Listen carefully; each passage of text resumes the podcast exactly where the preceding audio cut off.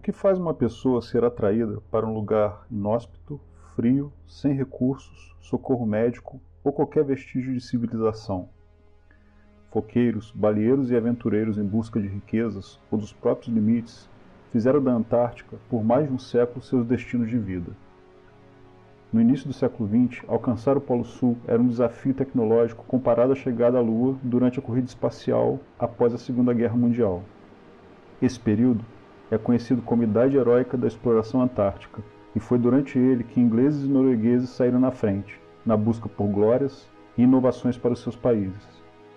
Venceu Roald Amundsen, um norueguês franzino e metódico, mas que adquiriu grande experiência convivendo com foqueiros e esquimós no Ártico, no início do século passado. Amundsen foi o primeiro homem a chegar no Polo Sul geográfico da Terra, numa corrida cujo opositor era o oficial da Marinha Britânica Robert Falcon Scott. Scott cometeu erros simplórios comparados aos métodos da expedição de Amundsen, entre eles o uso de pôneis como força de tração dos trenós, ao invés dos tradicionais huskies, comuns na cultura polar do Ártico.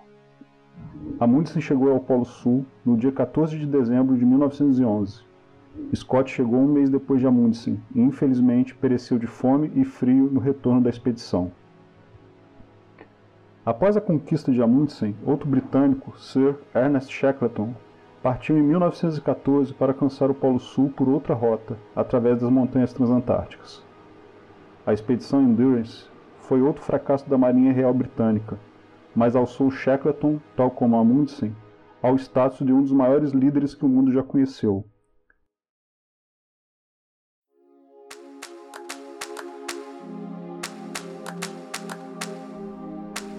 Uma Pedra no Caminho, o podcast da Terra. Produzido e apresentado por Caio Gabrig Turbay, viajante e geólogo.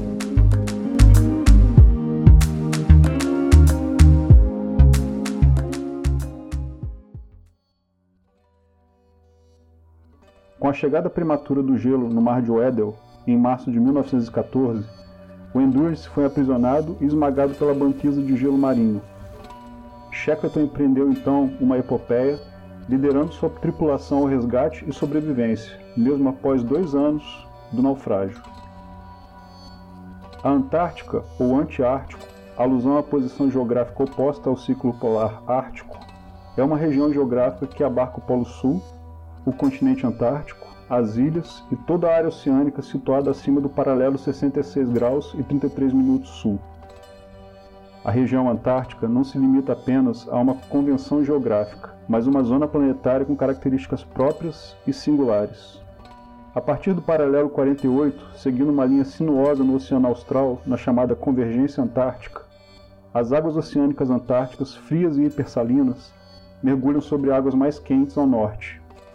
Esse fenômeno físico faz com que águas gélidas criem condições ideais para a existência de uma criaturinha conhecida como krill, base de toda a cadeia alimentar na região antártica e alicerce do ecossistema austral. O continente antártico esteve por muito tempo no imaginário do povo europeu. Ptolomeu, matemático, astrônomo e geógrafo grego, no segundo século depois de Cristo, falava sobre a existência da Terra Australis Incógnita, fazendo alusão a um possível continente ao sul que equilibrasse as terras existentes ao norte. A Terra Australis Incógnita foi perseguida por muitos navegadores e vários nomes de terras ao sul da Europa derivaram dela, como por exemplo a Austrália. Mas foi somente em 1820 que o oficial da Marinha Imperial Russa, Tadeusz von Bellingshausen, na expedição com os navios Vostok e Mirny, de fato avistou o continente antártico. Antes dele, várias outras expedições já haviam chegado muito próximo às terras austrais.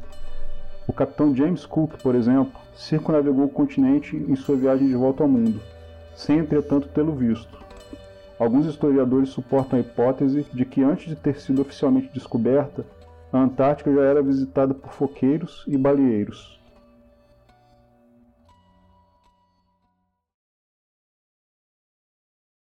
Cresci lendo as histórias das expedições nas regiões polares e conhecendo os homens e as embarcações por trás delas. E foram essas histórias e a beleza inigualável do gelo das paisagens e dos animais do Ártico e da Antártica que fizeram com que os polos se tornassem uma das minhas paixões. Busquei por muito tempo as terras geladas, chegando com recursos próprios, na década de 90, aos extremos da América do Sul, apenas para sentir com intensidade a força dos ventos do sul, ver e sentir os gelos dos glaciares. A Antártica veio 15 anos depois, após um projeto de pesquisa. Para minha sorte, das vezes que lá estive, tive a oportunidade de me isolar em pequenos acampamentos ou estações civis de outros países, tendo a liberdade de transitar por lugares inóspitos e de belezas inigualáveis, longe da superpopulosa estação brasileira. Em grupos pequenos, de 5 a 20 pessoas, pela primeira vez na vida, tive a sensação plena do isolamento e de estar em locais prístinos onde poucos homens pisaram. Em Lowhead, estudando suas rochas e sedimentos, passamos por momentos memoráveis em contato com pinguins, elefantes marinhos e lobos marinhos.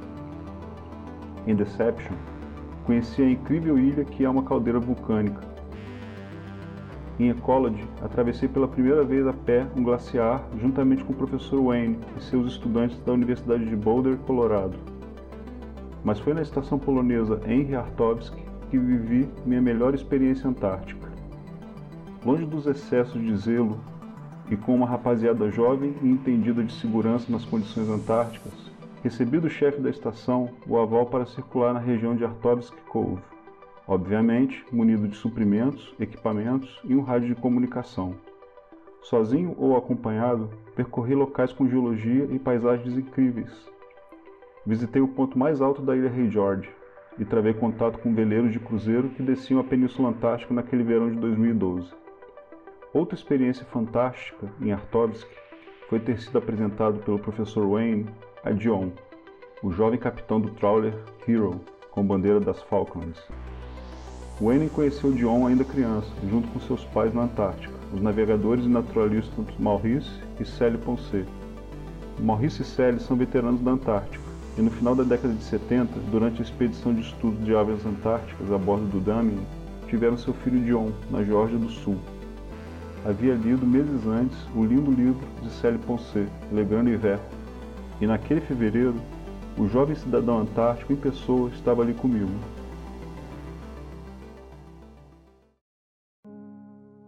A Antártica é dividida em dois blocos continentais, a Antártica Oriental e a Antártica Ocidental. As montanhas transantárticas marcam os limites entre esses blocos. A Antártica Oriental é o bloco mais antigo e estável, reunindo escudos arqueanos com idades superiores a 2 bilhões e 500 milhões de anos, além de terrenos mais jovens. Os terrenos da Antártica Oriental se uniram no final do Neoproterozoico, entre 640 milhões de anos até próximo aos 540 milhões de anos, juntamente com outros continentes do mundo para formar o supercontinente Gondwana, a Antártica Ocidental começou sua evolução a partir da margem oeste do Gondwana. No início do Cambriano, após 540 milhões de anos, uma cordilheira de montanhas começou a surgir com a colisão da placa do Prócto Pacífico e a margem gondoânica. Os primeiros reflexos dessa colisão são as montanhas transantárticas.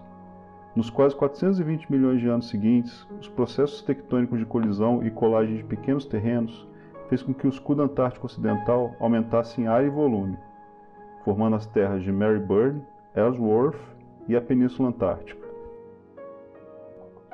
Há cerca de 100 milhões de anos atrás, no Cretáceo Superior, com Gondwana em plena fragmentação, a Nova Zelândia se desconecta da Antártica e os continentes atuais do hemisfério sul do planeta, Índia, África, América do Sul e Austrália, ficam relativamente separados, buscando suas posições atuais. Entre 37 e 33 milhões de anos, a Antártica estava em franca movimentação cada vez mais para o sul, desenvolvendo clima temperado e úmido, com presença marcante de geleiras alpinas. Mas é somente em cerca de 12 milhões de anos que sua capa de gelo é finalmente formada, persistindo até os dias atuais. A calota de gelo antártica recobre 90,7% do continente e responde por 90% da massa de gelo da criosfera terrestre, a parte congelada da Terra. Na Antártica Oriental, a espessura do gelo pode chegar a notáveis 4.700 metros, enquanto que na Antártica Ocidental, a espessura do gelo fica em torno dos 2.000 metros. Ao se formar, o gelo da Antártica registrou as variações na composição da atmosfera terrestre durante seus 12 milhões de anos de existência.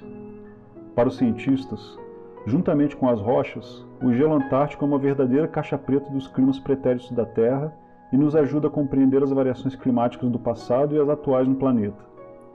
Perfurações no gelo antártico e estudos químicos em rochas, sedimentos e gelo já mostraram, por exemplo, que as variações climáticas são cíclicas, no entanto, com distúrbios claros oriundos da atividade humana nos últimos tempos.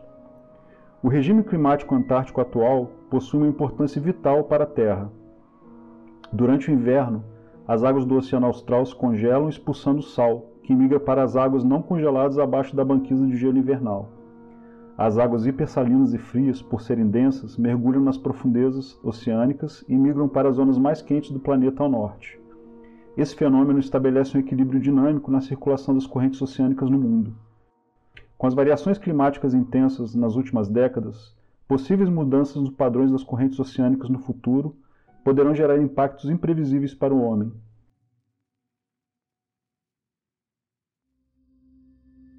A Antártica não tem cidades ou população fixa, apenas estações de pesquisa e as bases militares de alguns países da América do Sul. Ela é protegida pelo Tratado Antártico, assinado em 1959, e prevê apenas atividades de pesquisa e com fins pacíficos, não comerciais.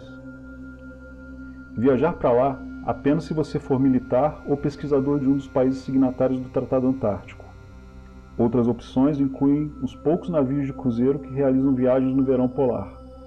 Para os que gostam de um pouco mais de aventura e podem gastar de 2.500 a 5.000 dólares, Alguns veleiros polares baseados em Ushuaia, Argentina, realizam viagens de 20 dias a um mês durante os verões polares.